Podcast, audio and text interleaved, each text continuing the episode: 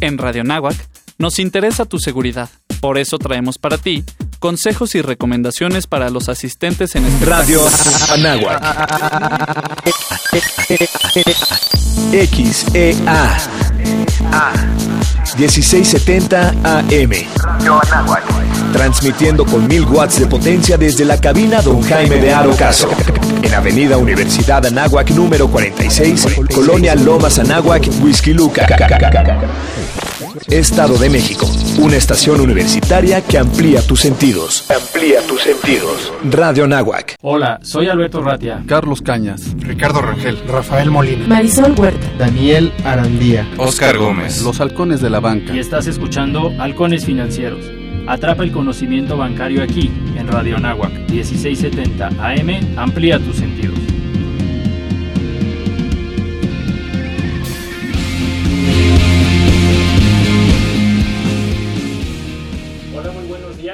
Están todos? Yo soy Alberto Ratia. Están escuchando Halcones Financieros como cada martes a las 7 de la mañana, tempranito y regresando a la escuela.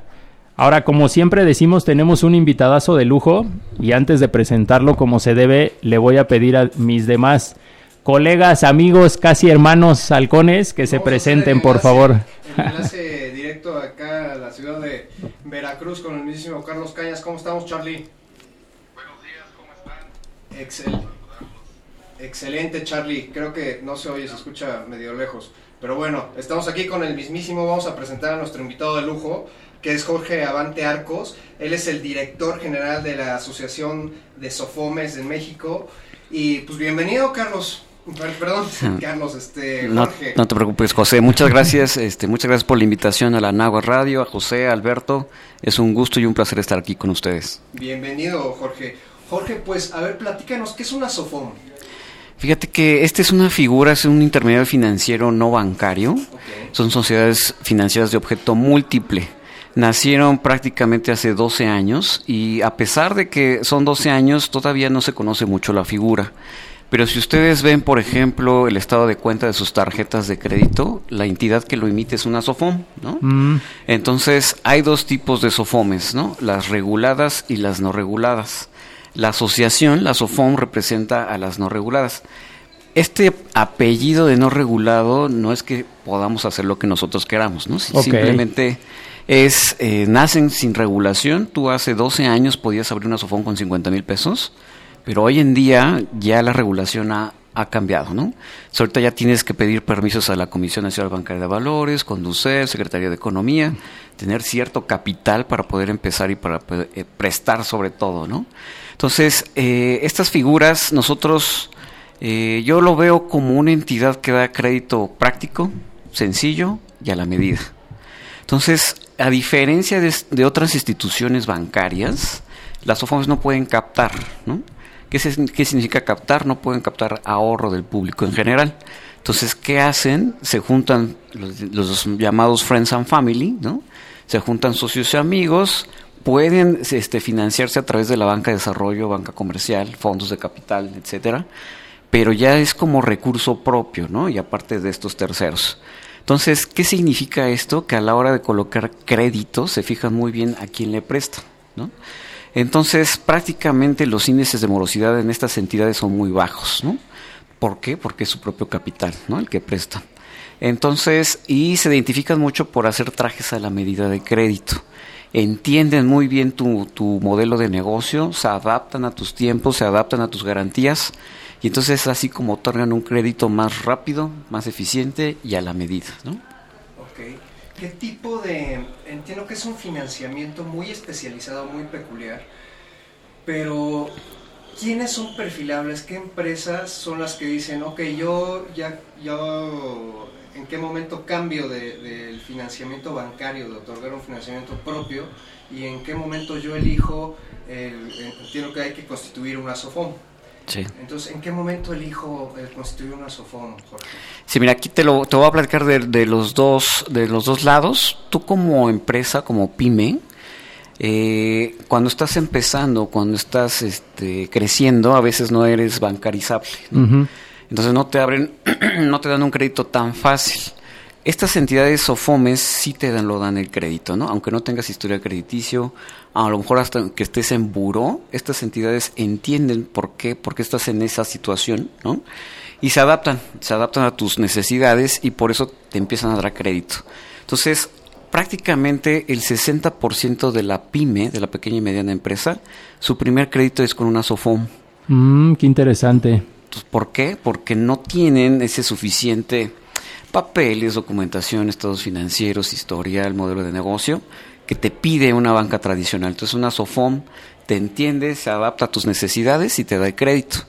Ya que nosotros los llamamos, los graduamos, ya les creamos cierto historial, ¿no? Crediticio, ya sabemos, este, ya les educamos, ¿no? Para hoy así se presenta un estado financiero, repórtame todo este tema de, de, resultados, de indicadores financieros. Entonces llega un momento en que se gradúan de las OFOMES y ya son bancarizables, ¿no? Entonces pasan ahora sí a un crédito bancario, ¿no? Comercial. Oye Jorge, ¿y cuáles serían las principales diferencias con otros intermediarios financieros, inclusive a lo mejor con alguna fintech, ¿no? Que ya se empieza a escuchar en el medio ese término. Sí, fíjate, los principales diferenciadores yo creo que es, esa es la captación. Nosotros no podemos captar ahorro, ¿no? Como un banco.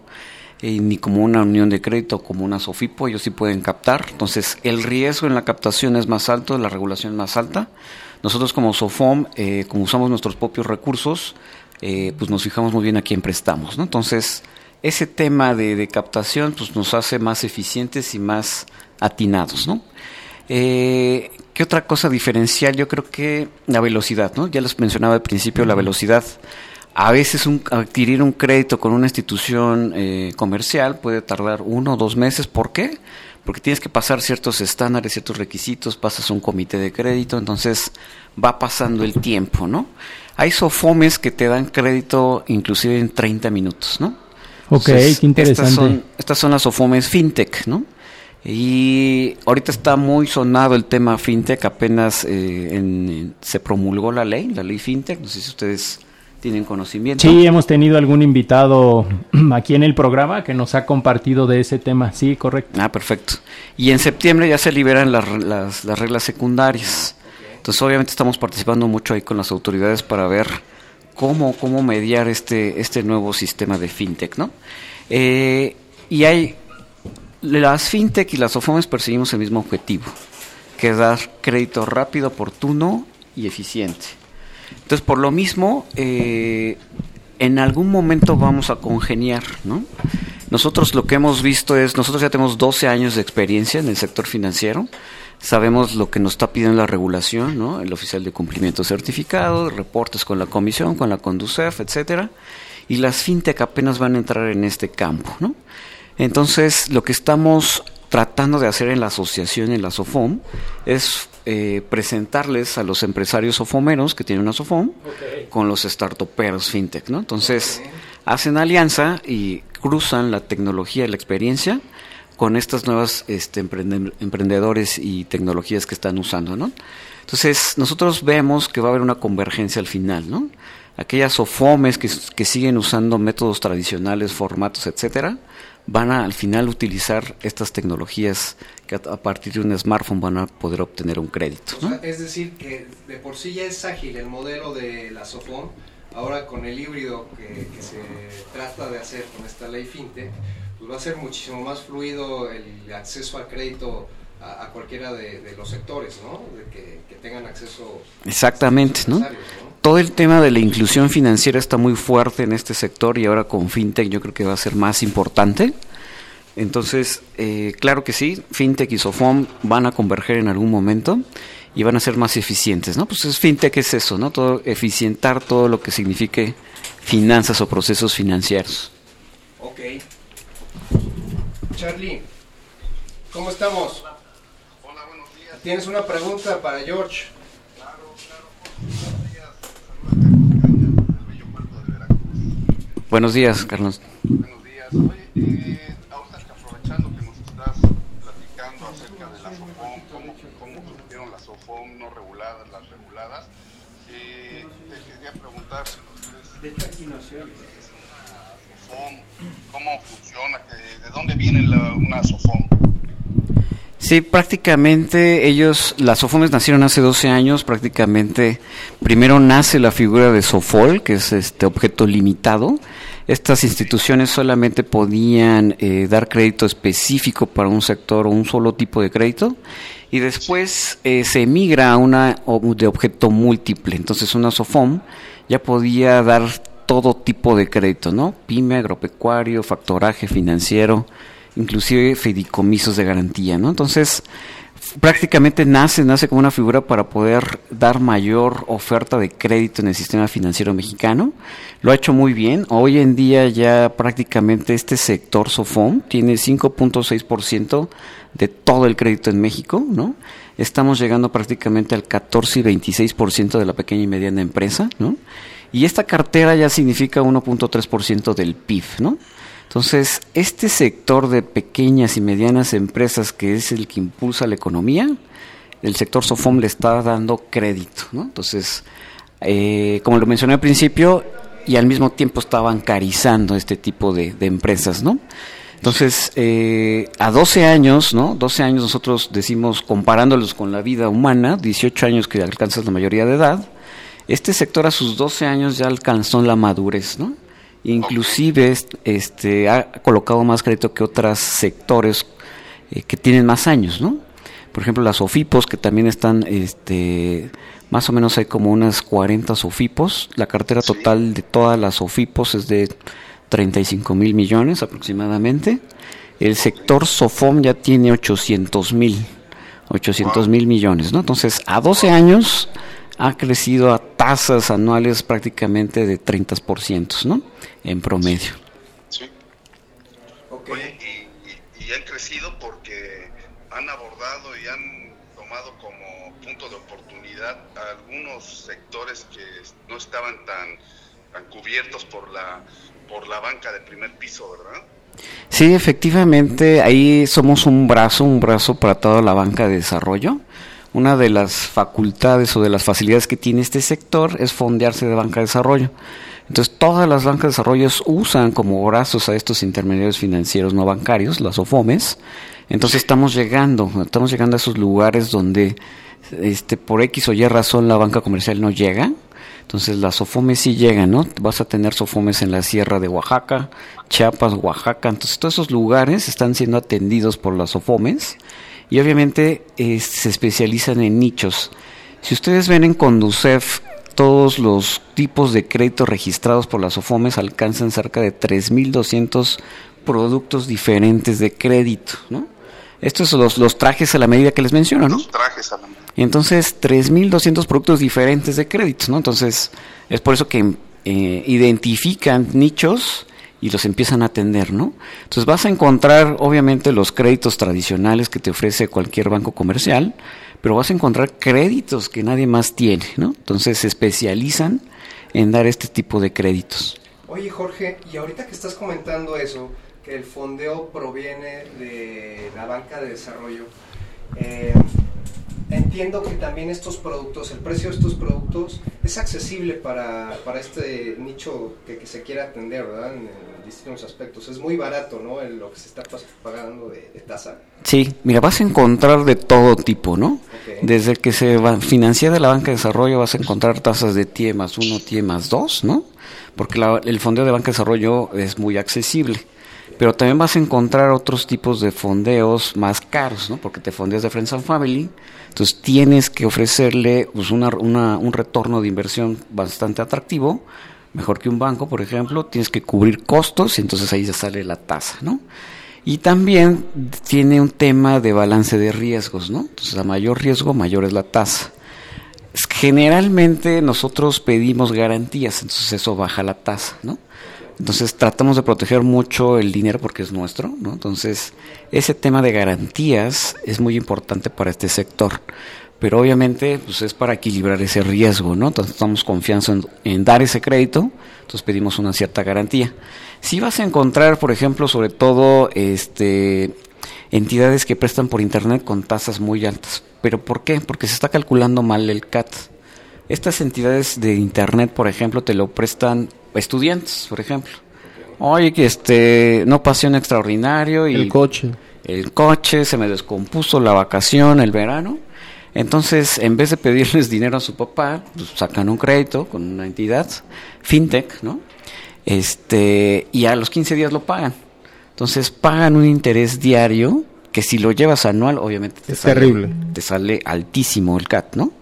Pero entonces, este, pero no, ningún cliente llega a tal grado de, de tener ese crédito anual, sino nada más es una semana, dos semanas, máximo un mes y lo pago, ¿no?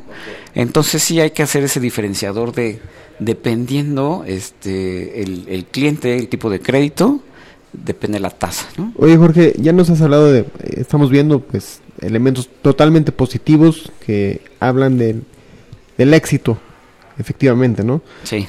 Pero vamos a ponernos un poco como abogados del diablo. ¿Qué pasa con el tema con un ente regulador? ¿Qué va a pasar si el día de mañana eh, tanto crecimiento, estás hablando de tasas del 30%, que es extraordinario y más en un país poco bancarizado, queremos crecer, México es una economía emergente, pero ¿qué pasa si de repente hay un, una baja, una, un, se desinfla esto? O sea, ¿qué, ¿qué, puede pasar? ¿Quién va a estar atrás de esto? ¿no? En la entidad bancaria pues vemos determinados actores que van a eh, respaldar la banca, ¿no? Hasta cierto monto, ya lo sabemos. Pero en su caso, es algo nuevo, es algo que está revolucionando. Siempre la tecnología va mucho antes que la regulación. Mm. ¿Qué podemos hablar al respecto? Sí, fíjate que ahí este, estamos trabajando muy de cerca con las autoridades, ¿no? Entonces, ah. sí estamos, eh, y, agradecerles también a las autoridades que se acerquen a las asociaciones, a estos este, grupos gremiales, así como está la, la SOFON, pues hay una asociación FinTech México, está la FICO, ¿no? De crowdfunding, entonces la MESCAP, ¿no? De fondos de capital. Entonces entre todos nos hemos juntado y poder como asesorar o recomendar cosas a la autoridad, ¿no? Efectivamente, yo creo que México ha dado un gran paso en crear una ley, una ley fintech. Es también uno de los países más importantes en temas de regulación de prevención del lavado de dinero, ¿no? Entonces estamos catalogados muy bien ahí. Creo que ni Suiza tiene esta regulación de prevención del lavado de dinero. Entonces, hemos llegado a un nivel de regulación muy bueno, ¿no? A ojos este, tanto internos como extranjeros. Entonces, eh, esto nos permite elevar el nivel de, a nivel país, ¿no? Como, como sistema financiero mexicano. Y yo creo que este México, ahora que se promovió la ley FinTech, eh, sigue con esa vanguardia de poder ¿Qué pasaría si no hay esta regulación? Pues después van a salir muchas plataformas de crowdfunding, de peer-to-peer lending, está haciendo fraudes, ¿no? Claro, claro. Entonces, eh, yo la verdad que aplaudimos esa, esa promulgación de ley con, con la autoridad de que ya está regulando, ya está poniendo el piso parejo. ¿Quieres entrar al sistema financiero? Tienes que cumplir con ciertas reglas, ¿no? Estas son las características del famoso pedigrí si quieres estar aquí, Exactamente, ¿no? O sea, no cualquiera puede estar en ese mercado. Exactamente, sí, ¿no? Entonces, les decía hace este, 10 años, hasta el dentista tenía su sofón, ¿no? Porque necesitaba 50 mil pesos, ¿no? Sí, claro. Y le empezabas a prestar, ¿no? Pero oye, ahora tienes que tener un sistema, tienes que tener manuales, tienes que identificar a tu cliente, tienes que revisar todo el tema de prevención del lavado de dinero, tienes que tener un comité, ¿no? De regulación, de auditoría, de riesgos entonces eso ya no está tan fácil, ¿no? Claro. Entonces obviamente el, el, entrar al sistema financiero mexicano tiene, tiene cierto costo, ¿no? Tienes, esto tú comentabas hace, un rato, el primer dinero es de Family and Friends.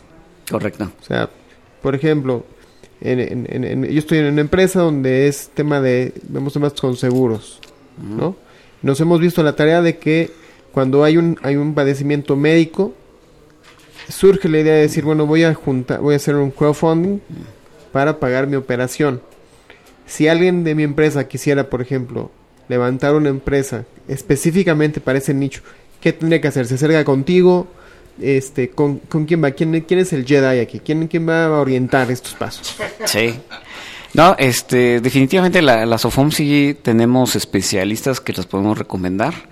Nosotros sí nos especializamos hasta que ustedes ya tengan la autorización de la comisión y la Conducef, ¿no? De acuerdo. Entonces, este, prácticamente son procesos de que duran entre 3 y 8 meses, ¿no? ¿18 meses? 3 y 8 meses para constituir una SOFOM, ¿no? Ok. Este, y más o menos por ahí van a estar las fintech, ¿no? Las fintech, por ejemplo, ya van a necesitar que tengan certificado su oficial de cumplimiento, ¿no?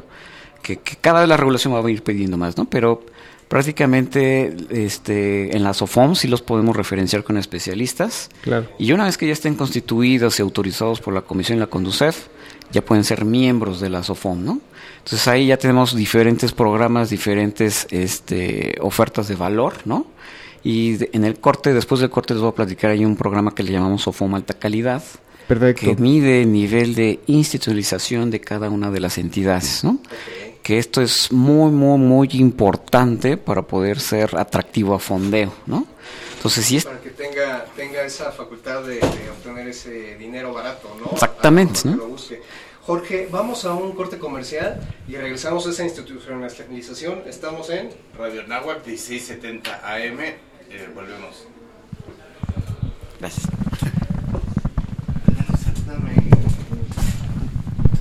Hola, ¿qué tal? ¿Cómo estás? El tiempo es oro. Regresaremos con más conocimiento bancario aquí en tu programa Halcones Financieros.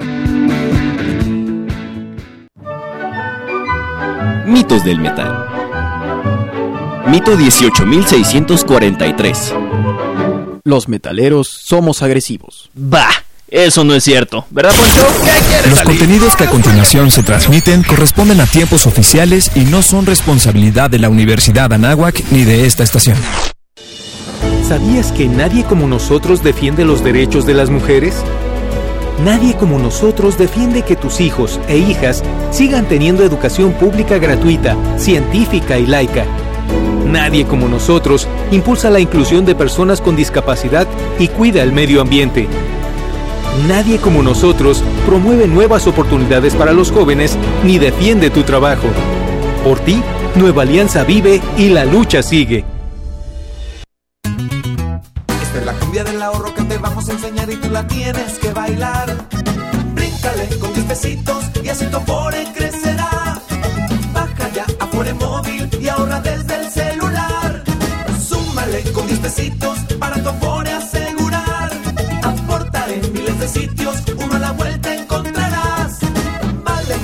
prevenido, siempre tu aliado es Consar. Sartel 1328 5000. Los halcones financieros están aterrizando aquí en Radio Anáhuac 1670 AM. Amplía tus sentidos.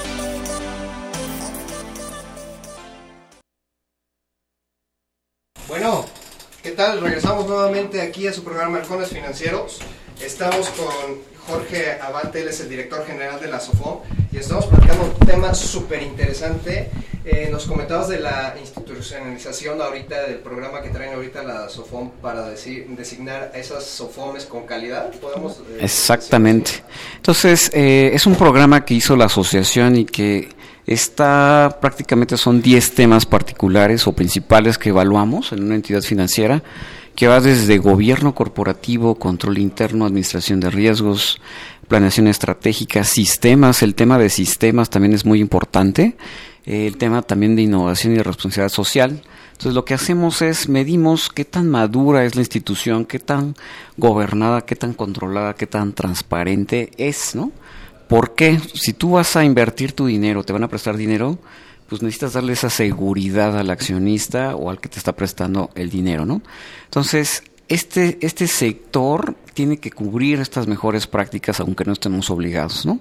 Entonces, obviamente al acceder, si quieres acceder a fondeo de la banca de desarrollo, lo tienes que hacer, ¿no? La banca de desarrollo eh, se fija muy bien y evalúa todos estos niveles o esta maduración de la empresa para poderte prestar dinero. Ellos necesitan estar seguros que este, este dinero va a regresar y va a regresar con las tasas e intereses acordados, ¿no? Entonces, eh, ustedes han, yo creo que han escuchado mucho el tema del gobierno corporativo, ¿no?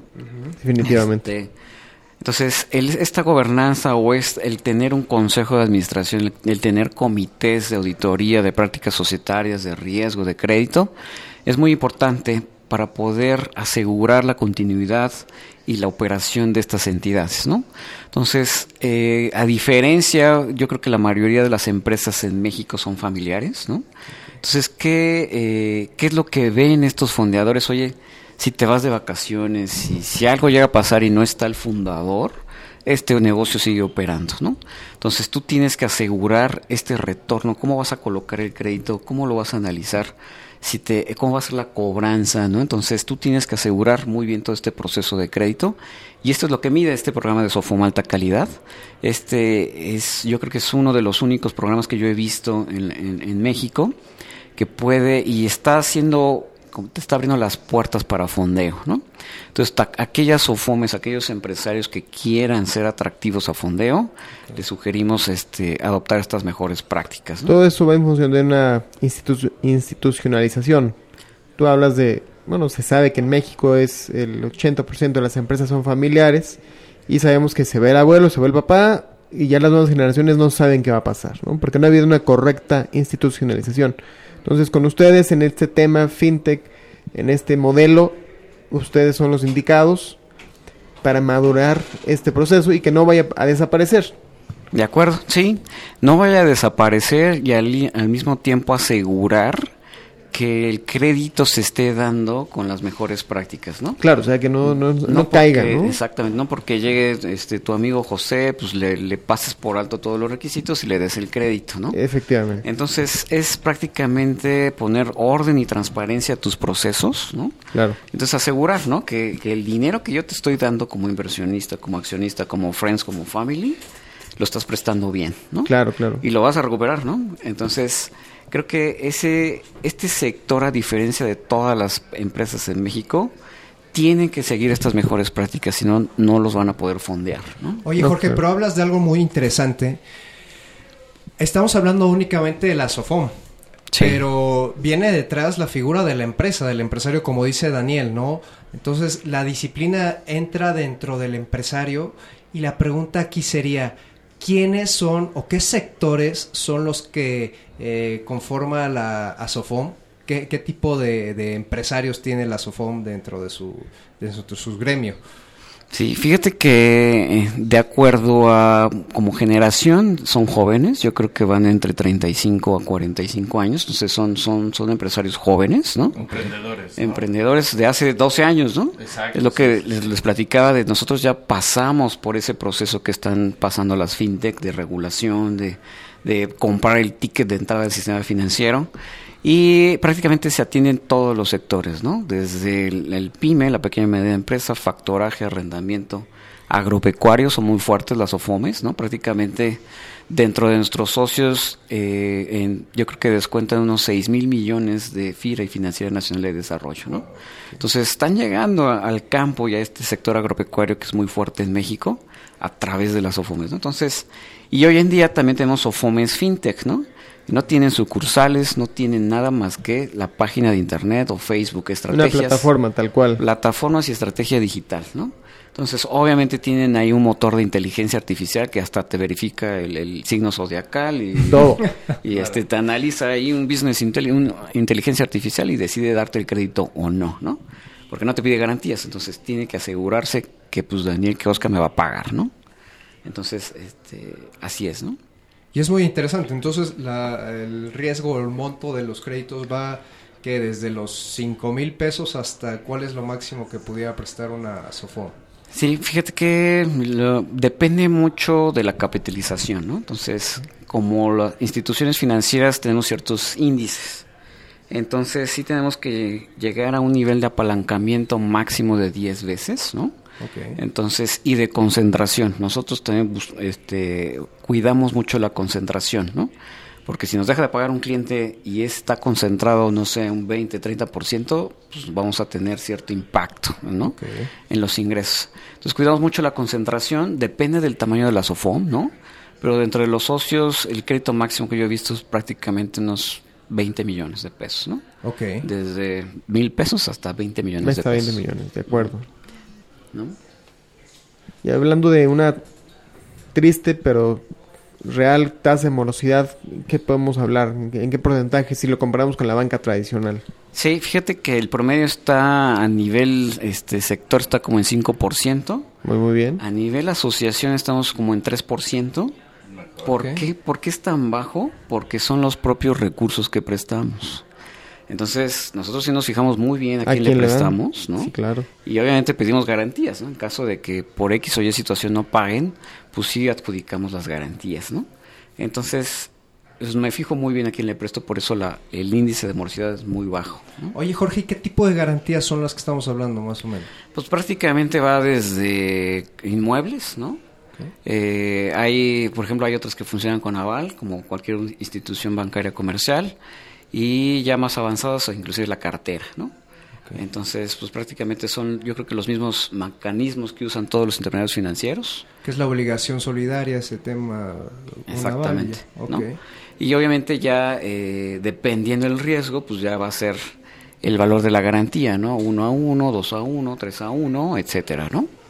Pero pues si, si, si, tú tienes ahora sí que la confianza de, de pagar, pues prácticamente pues no tienes nada que temer, ¿no? Entonces pones tu garantía, pagas y se te regresa, ¿no? Claro, claro, claro. Oye, oye Jorge, una, una duda que a mí me salió, porque a, mí, el, a mí el, lo, de la fintech con la SOFOM se me hace el matrimonio perfecto, pero aparte, ¿el vehículo de la SOFOM tiene alguna ventaja legal, fiscal versus, no sé, ir a la Comisión Nacional Bancaria, suponiendo que el trámite y el capital inicial no fuera diferente y pedir un, un, un banco en lugar de una SOFOM? Sí, bueno, para eh, el beneficio como SOFOM sí tiene prácticamente tres beneficios generales. Uno es fiscal, si puedes el interés, eh, el IVA del interés, ese te lo puedes, este, no lo puedes eh, gestionar o lo reportar, ¿no? El otro es que te puedes fondear de la banca de desarrollo, ¿no? Todas las demás instituciones no se pueden fondear de la banca de desarrollo. Y la otra es la ejecución, ¿no? La ejecución de garantías. Entonces, en temas procesales legales, tienes mayor velocidad, ¿no? Como institución financiera como Sofón, ¿no? eso, hace mucho más ágil. Exactamente. Día, noche de un negocio, ¿no? Exactamente. Obviamente, pues sí hay muchas áreas de oportunidad todavía en nuestros este, procesos, legales, ¿no? Pero pues ya van avanzando mecanismos como la mediación, ¿no? Como los fideicomisos de garantía, ¿no? Los fideicomisos prácticamente este, son un mecanismo que, pueden adjudicar las garantías y en caso de ejecución, pues son más ágiles, ¿no? Mediación, también mediación es un tema que también está surgiendo eh, y se está expandiendo a toda la República Mexicana, ¿no? Wow, qué impresionante, sobre todo porque esto va a la vanguardia y si queremos ser un país ya no emergente, pues tenemos que ir de la mano, sobre todo de estas instituciones, ¿no? ¿Hay algún país en el cual ustedes o algún modelo que sea como su patrón, o decir, bueno, este es el ejemplo a seguir en alguna parte del mundo o somos pioneros en este ramo. Fíjate que sí existen este tipo de figuras en otros países, no como Sofom, literal. Claro, claro. Pero sí están, eh, yo creo que en México lo hemos hecho muy bien. Solo en México hemos reportado este tipo de crecimientos, ¿no? De acuerdo. Entonces, la inclusión financiera que se está dando con estos tipos de intermediarios financieros no bancarios es muy alta, ¿no? Y ahora con las fintech, yo creemos que se va a incrementar aún más, ¿no? Eh, eh, para temas de fintech sí hay, hay una referencia del UK, ¿no? Ok. Que ahí son los, los pioneros y los líderes. Eh, y obviamente las autoridades y nosotros estamos tomando como referencia esos estándares ¿no? de, de UK. Eh, y también, ¿no? Está pues, también Silicon Valley, aquí todos los startuperos fintechs, pues ahí... De acuerdo, de ahí es el... Sí, estamos la meca de este negocio. Sí, exactamente. Entonces hacíamos muchos viajes, ¿no? De, de reconocimiento, de, de, meet and greet, etcétera, con todos estos startups de Silicon Valley y mexicanos también. Entonces, mucha alianza con FinTech México y con la FICO. Entonces, esta, esta iniciativa de, de, de presentar empresarios o fomeros con los FinTech, pues lo estamos tomando. Ha sido un matrimonio bastante fecundo entonces. Sí, yo creo que este va a ser el futuro, ¿no? La tecnología llegó para quedarse. Estamos Definitivo. Oye, lo que viene, ¿no? Aproximadamente, ¿en qué será? En un año vamos a ver allá un clúster en, Mérida, ¿no? sí, sí, sí, ojalá, ¿no? Pues ahí, vamos a estar, ¿no? Sí, sí, sí, no, impresionante cómo está avanzando todo este tema tecnológico, ¿no? Y, en cuanto a la cobertura del Ansofón, ¿ustedes este, tienen presencia aquí en México y en alguna parte más de la República? Sí, nosotros eh, estamos en toda la República Mexicana, somos tenemos 171 asociados, ¿no? Prácticamente somos la asociación más grande en América Latina de intermediarios financieros no bancarios, ¿no? Este, eh, como te decía, esta figura no existe en otros países, solo en México. Pero eh, sí tenemos mucha alianza ahí con la LIDE, que es la Asociación Latinoamericana de Desarrollo. Entonces es un organismo que también ya tiene 50 años en, en Centroamérica, dando estas asesorías y mejores prácticas a instituciones financieras y bancos de desarrollo. Entonces estamos muy de la mano, somos socios de la LIDE. Entonces seguimos estas mejores prácticas también, ¿no? Allá están más avanzados en temas de microcrédito. Entonces, pues ya tienen cierta tendencia, ¿no? Entonces, sí estamos tomando como referencia esas mejores prácticas. Oye, Jorge, eso está padrísimo porque, digo, para que entienda nuestro público, la LID es la, la Asociación Latinoamericana. Entonces, me gustaría preguntarte si, por ejemplo, yo constituyo una SOFOM aquí en México y tengo, soy empresario y quiero expanderme, quiero apalancarme en otorgar créditos en, no sé, en Bolivia o en Ecuador ¿no? ¿Podría acudir este, a fondearme con la LIDE, con Banca de Desarrollo este, Latinoamericana? Eh, te pueden referenciar, lo que ellos hacen es eh, vincularte con el BID, por ejemplo, con el IFC, ¿no? Con bancos alemanes, hindús, etcétera. Entonces, si caes dentro de los requisitos de estos bancos internacionales, te pueden acercar, ¿no? Entonces, prácticamente eh, la LIDE se especializa en banca de desarrollo, ¿no? Entonces ahí vas a encontrar pues, todas las bancas de desarrollo de México, NAFIN, FIRA, FIFOMI, PRONAFIN, este, Financiera Nacional de Desarrollo, Bancomex, ¿no? Eh, Coparmex es una asociación. Pero, la de exportación, perdón, se sí, fue. Sí, Bancomex. Bancomex, perdón. Entonces, este, entonces todas estas mejores prácticas de cómo promover, ¿no? La inclusión y la banca de desarrollo, la LIDES es la experta, ¿no? Okay. Oye Jorge, y además de tu página de internet, si, si lo escuchas te quieren seguir, yo sé que están en www.asofon.mx. Correcto. ¿En, qué otra red social los pueden encontrar? Sí, prácticamente en Twitter y en YouTube estamos como Asofom Oficial y en LinkedIn y lo demás estamos como Asofom. Entonces ahí es, este, a veces se confunde la figura de Sofón con la Sofom, ¿no? Nosotros somos la asociación, entonces ah, va una A primero, ¿no? Entonces, este, porque sí, sí, en este tipo de entrevistas luego se queda el, el concepto, oye, y las asofomes, ¿no? Entonces, nosotros agregamos sofomes y nada más le agregamos una al principio, entonces, de la asociación de, la asociación de sofomes, ¿no? Sí, nosotros estamos en el Twitter para que nos sigan en arroba halconesfin o síganos en el Facebook como halcones financieros. Y bueno, y seguimos acá. A ver.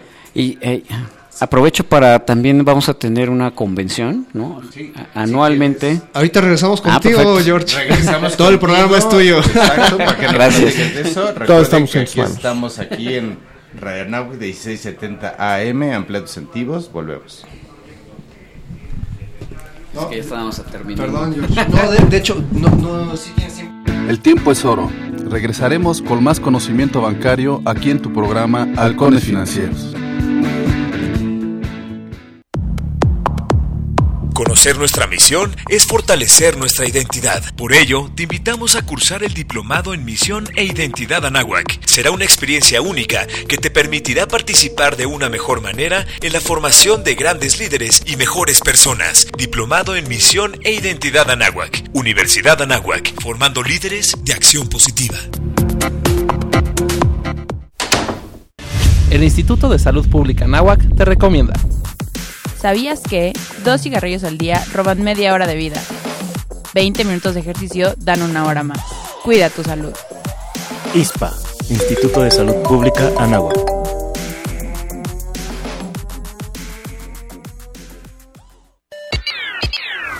Para todos es muy fácil hablar de los temas de interés común, como la música, juegos y otras cosas, pero hay muchos acontecimientos que suceden todos los días en nuestro país. Entrevistas con líderes y temas que tienen que ver con el acontecer diario de México, Mesa Redonda, aterrizando la polémica, todos los martes de 8 a 9 de la mañana, en Radio Nahuac.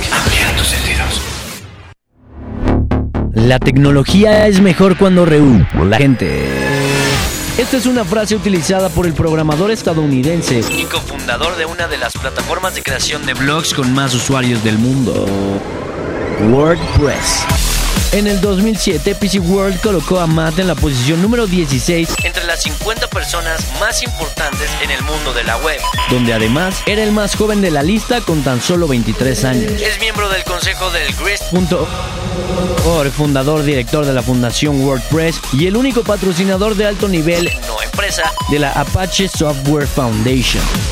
Mullenweg es también miembro del Charity Water, donde apoya el suministro de agua potable limpia y segura a gente de países en vías de desarrollo.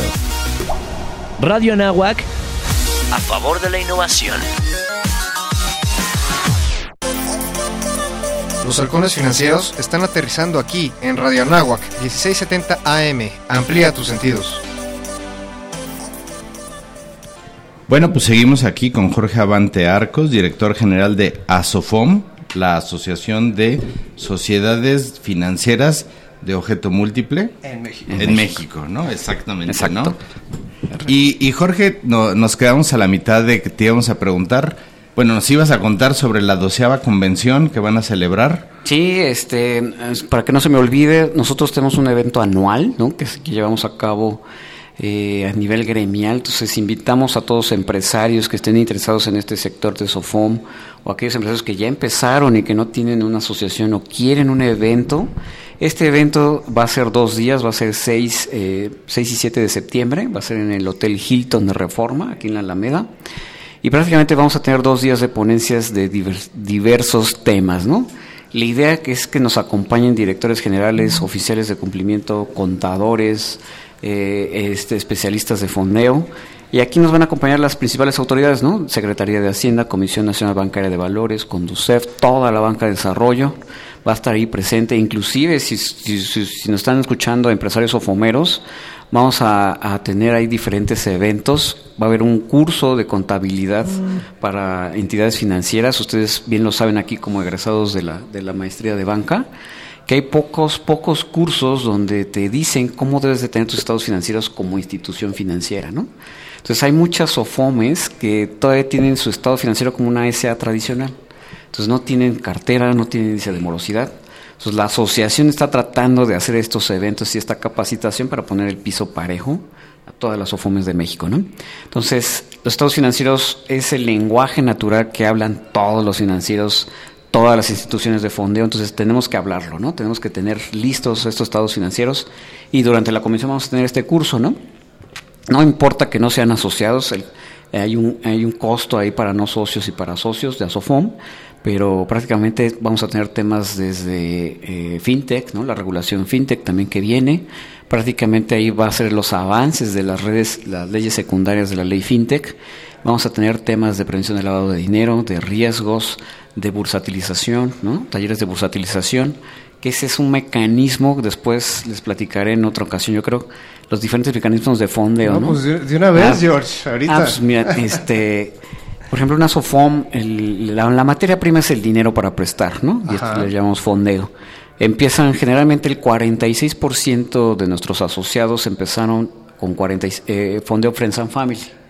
Tienes que emigrar y buscar la forma de fondearte de banca de desarrollo de banca comercial, ¿no? Obviamente banca comercial te van a pedir ciertos requisitos, garantías, etcétera, y a lo mejor no eres candidato para todas. Banca de desarrollo también son, son estrictos y exigentes, ¿no? pero prácticamente son tasas muy accesibles. ¿no? Entonces conviene, conviene fondearse con banca de desarrollo. Ya que pasas ese, esas etapas de fondeo, que, pues no es nada fácil, pueden haber diferentes mecanismos. Uno es acceder al mercado de inversionistas a través de las bolsas, ahora que ya hay dos, ¿no? Entonces, este, hay dos mecanismos, la bursatilización de cartera, ¿no? Entonces tú ya tienes cierta cartera de muy buena calidad, le dicen triple A, ¿no? Entonces esta cartera la puedes dar como garantía. Entonces puedes acceder al mercado de inversionistas a través de las bolsas bursatilizando la cartera, ¿no? ¿Qué significa esto? Que la cartera la subes a un fideicomiso. Un fideicomiso es una entidad que cuida, que cuida las, los activos y entonces ya los activos pertenecen al fideicomiso, no a la institución, no a José, no a Oscar, pertenecen al fideicomiso. Entonces, eh, se involucran muchos, muchos participantes aquí. Está la, la, comisión, la comisión bancaria, te tiene que dar este, hay una aprobación, este, tienes que buscar un estructurador, los abogados, una calificadora, tiene que calificar la cartera, etcétera. Ya que se da todo ese proceso, puedes acceder al mercado de inversionistas, ¿no?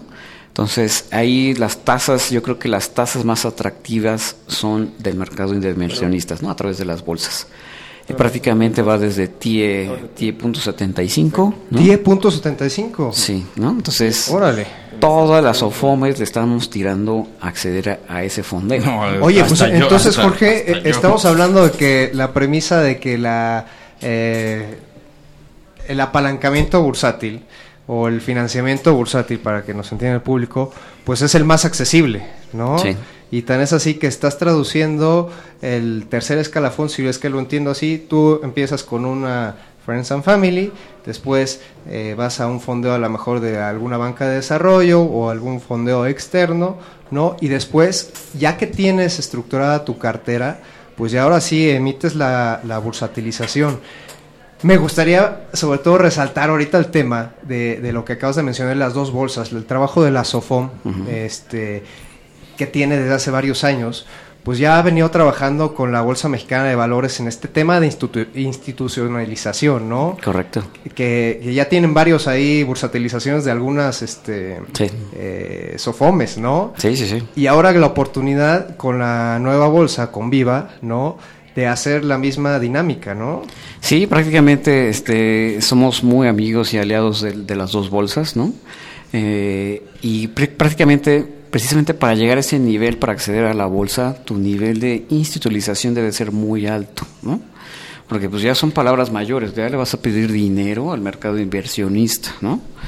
Entonces, ya no es family and friends, ¿no? Exactamente, ¿no? Ya no es tu compadre, tu amigo, que pues oye, pues me quedó mal uno, pues ahí te lo debo, ¿no? Claro. Aquí sí, este, es todo el sistema financiero a su más amplia, ¿no? Magnitud. Este... Y tienes que transparentar tu modelo, ¿no? Claro. Y existen dos modelos, ¿no? Al bursatilizar tu cartera no te tienes que regular, puedes seguir siendo SOFOM no regulado. Ok. Y ahorita este, aclaramos ese tema de reguladas y, no reguladas. Y la otra es si emites en directo deuda, sí te tienes que regular. Exacto. Entonces, hasta ese momento te tienes que regular como SOFOM, ¿no? Ya este, acceder a la deuda directo, ¿no? Pero ahí simplemente quirografario, uno de nuestros socios le acaban de dar 4.500 millones. Wow. Con la pura firma, ¿no? Entonces, tiene más punto 75, punto 5, ¿no? Y eso se traslada a sus clientes y es un fondeo pues maravilloso, ¿no? Sí, claro, ¿no? Entonces ya este... ese es el negocio, ¿no? Eh, tener dinero barato y prestarlo adecuadamente, ¿no? Sí, porque tienes tus nichos de mercado en los cuales quieres desarrollar y cómo desarrollas, pues vaya, con apalancamiento y brindándoles el mejor precio y no ahorcándolos, ¿no? Ahora sí a los clientes, es como una tarjeta de crédito, ¿no? Exactamente. Si yo me fondeo con la tarjeta de crédito y pago un interés grandísimo, pues tendría que hacer maravillas operativamente pues para pagar ese, ese costo financiero, ¿no? Exactamente, ¿no? Ok, ¿no? Pues todos estos temas los vamos a tener en la convención, ¿no? Entonces... Por favor, repítenos qué, días son. Sí, es 6 y 7 de septiembre, va a ser aquí en la Ciudad de México, en el Hotel Hilton de Reforma. También en nuestra página están todos los datos por si quieren asistir. Sí, sí tiene un costo, ¿no? Entonces, sí invitamos a los empresarios sofomeros o emprendedores que quisieran abrir una sofón que yo creo que ese va a ser el espacio ideal, ¿no? Que se enteren de qué vienen temas regulatorios, qué tienes que tener para temas de fondeo, desde la contabilidad, ¿no? Hasta el, fondeo. Vamos a tener ahí un evento solo para socios, le llamamos el speed dating, ¿no? Te vamos a sentar, o tú vas a poder sentarte con toda la banca de desarrollo, con sofomes de segundo piso, con fondos de capital y con las dos bolsas para ver opciones de fondeo, ¿no? Entonces creo que es un espacio donde te va a permitir, oye, pues este, vislumbrar si, si quieres, este, si quieres crecer como sofón o si quieres abrir una sofón, ¿no? Claro. Que para, para este tema eh, quisiera que nos aclaras un poquito de los tiempos, ¿no? Yo para constituir una sofón, ¿cuánto tiempo es el que tendría que eh, esperar? Independientemente del fondeo. Son dos, dos cuestiones diferentes, ¿no? Una cosa es la constitución ¿Y la, el siguiente paso sería el fondeo, Jorge? Sí, lo puedes hacer a la par, prácticamente todo el, trámite, ¿no? Como tal con las autoridades, te puede tomar entre 3 y 8 meses, ¿no? Entonces te tienen que inclusive hasta verificar si tu, si tu nombre tiene alguna palabra reservada como crédito financiero, lo que sea, tiene que validar la Secretaría de Economía, ¿no? Entonces estos procesos más bien vas a depender de las autoridades que ya tienen también plazos, ¿no? Entonces, eh, ahorita, por ejemplo, con el periodo de transición, no sé si se vayan a afectar esos plazos, pero sí, entre 3 y 8 meses, tienes que tener el aval de la Comisión Nacional Bancaria de Valores, ¿no? Eh, tienes que darte de alta con la Conducef, ¿no? Entonces, tienes que dar todos tus manuales de créditos para pasar con la Comisión un, tema que se llama dictamen técnico, ¿no? Que mide eh, lo que te va a evaluar, oye, pues todo tu proceso de crédito si está controlado, tiene indicadores, este, ahora con el enfoque basado en riesgos también es necesario. Este, algo muy importante aquí es la administración integral de riesgos. ¿no? Okay. Este sector está empezando en temas de prevención del lavado de dinero, pero obviamente tenemos que todavía culturizar temas de riesgos operativos, de liquidez, financieros, estratégicos. ¿no? Eso es importante también irlo previendo dentro de nuestra institución. ¿no? Y prácticamente con eso este, te dan tu, tu, tu dictamen, tu aprobación, tu autorización, te dan de alta en el CIPRES y ya pues tu contrato lo tiene que validar con DUCEF y ya puedes empezar a prestar. Al mismo tiempo, al paralelo, tú puedes ya conseguir estos Friends and Family, ¿no? Entonces, dependiendo del tipo de crédito que vas a dar, ¿no? Si, por ejemplo, si fuera personal o de nómina, pues ustedes definen el rango entre 5, 8 mil, 10 mil pesos. Okay. Entonces tú haces el cálculo, si tienes 10 millones, pues tú vas a hacer, oye, pues nada más podemos prestar 10, ¿no? 100. Este, si tú vas a un eh, crédito PYME, que generalmente empiezan a, a, a partir de los 300 mil o 500 mil pesos, pues vas a necesitar más capital, ¿no? Entonces ahí, pues con un cliente o dos clientes se te puede acabar, ¿no? Entonces, más bien depende el nicho o el tipo de crédito que vas a dar, ¿no? Ese va a dep depender el nivel de, de, fondeo que necesitas, ¿no? Ok, perfecto. De acuerdo. Jorge, vamos un segundito, tenemos enlace con Marisol. Claro sí. Este, Marisol, ¿cómo estamos? Marisol, buenos días. ¿Cómo estás, Ricardo? Cardani. Muy bien, Buenos Marisol. Días, ¿todo bien? Oye, pues aquí con sed, tenemos mucha sed y creo que Coca-Cola va de compras, ¿no? Platícanos un poquito porque estamos muy ansiosos en este tema. Este, pues mira, este, Ricardo, más que de compras, más bien está dejando de comprar. Ok. Este, la nota en los mercados durante la semana anterior fue que se sale de Filipinas.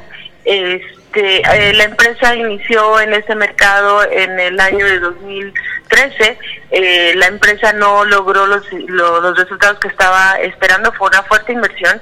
Y bueno, tras cinco años ellos habían tenido eh, una opción tanto de compra como de venta para el restante de la participación de, de esta subsidiaria de The Coca-Cola Company y están decidiendo no tomarla. La razón principal es un tema de impuestos.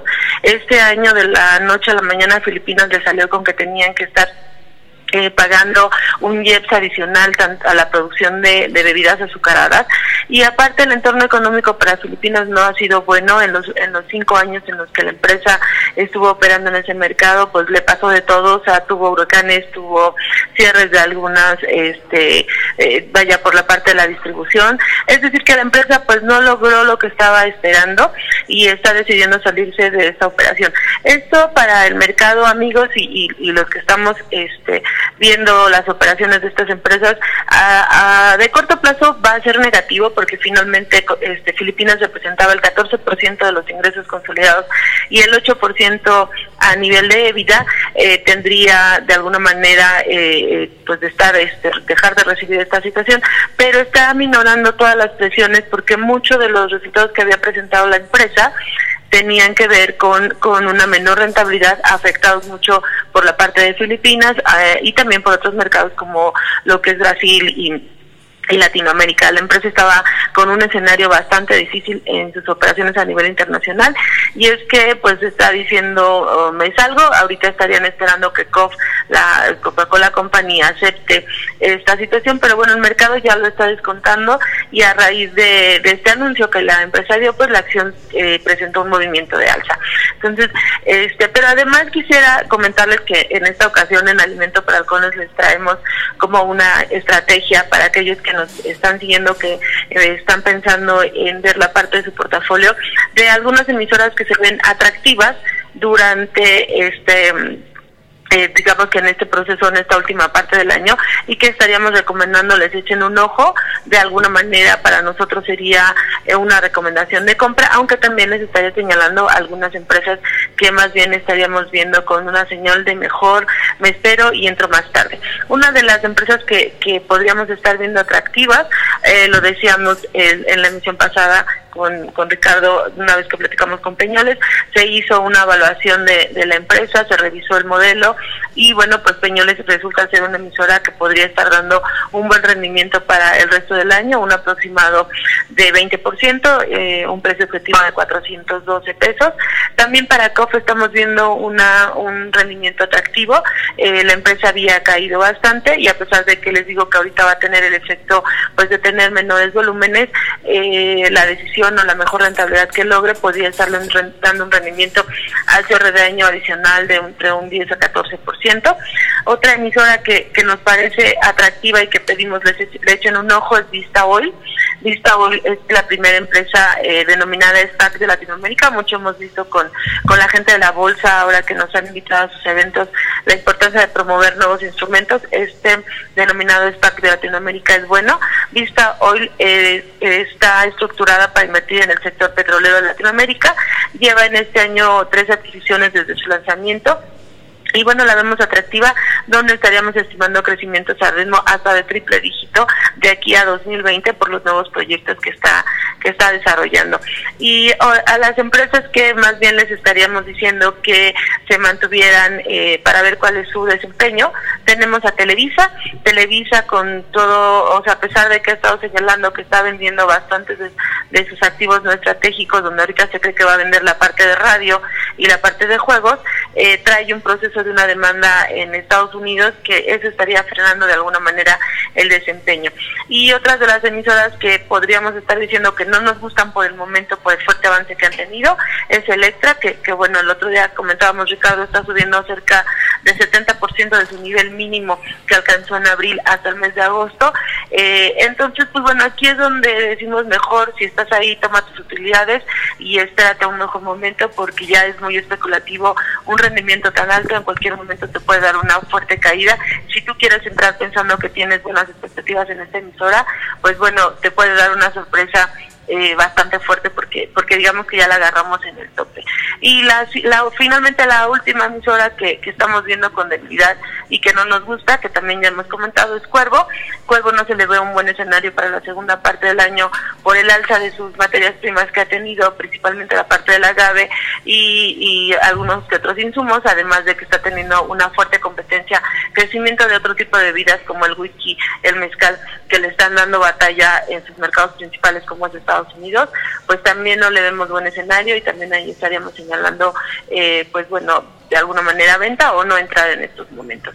Y eso sería lo que traemos en alimentos para halcones esta semana, amigos. Ok, Marisol, pues eh, yo, Te sobre agradecemos todo- mucho Sobre todo y- aprovechar ahorita que tenemos a Jorge en el análisis eh, perfectamente, yo creo que encaja que vamos a tener un crecimiento en el segundo eh, en el segundo semestre y eh, sobre todo en la transición esta de gobierno, pues con toda la, la parte de construcción vamos a tener mucho desarrollo en cuanto a fibras, en los, eh, los SPACs, ¿no? Y obviamente pues la, la recomendación en los sectores de construcción que van a necesitar mucho apalancamiento y pues eh, la figura de la SOFOM va a ser muy importante también para estos empresarios, ¿no? Pues sí, hasta- y, y hasta aquí llegamos a nuestra sección Alimento para Halcones. Marisol, si nos compartes tu Twitter. Amigos y Marsol Aries 1, recuerden que hay cualquier duda, cualquier eh, situación adicional, se las damos con gusto. También Ricardo, si nos dice el tuyo, se me va. Sí, seguro es JR Rangel 23 y pues Jorge... Y Jorge, si nos compartes el tuyo. Sí, bueno, el mío es I, I Avante y el de la asociación es Asofom-oficial.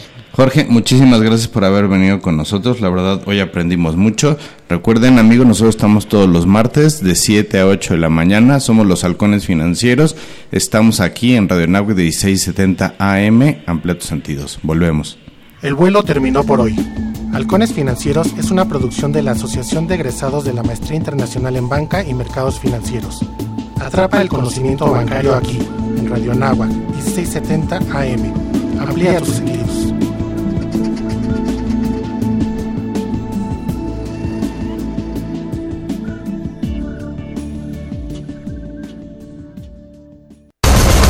Actualmente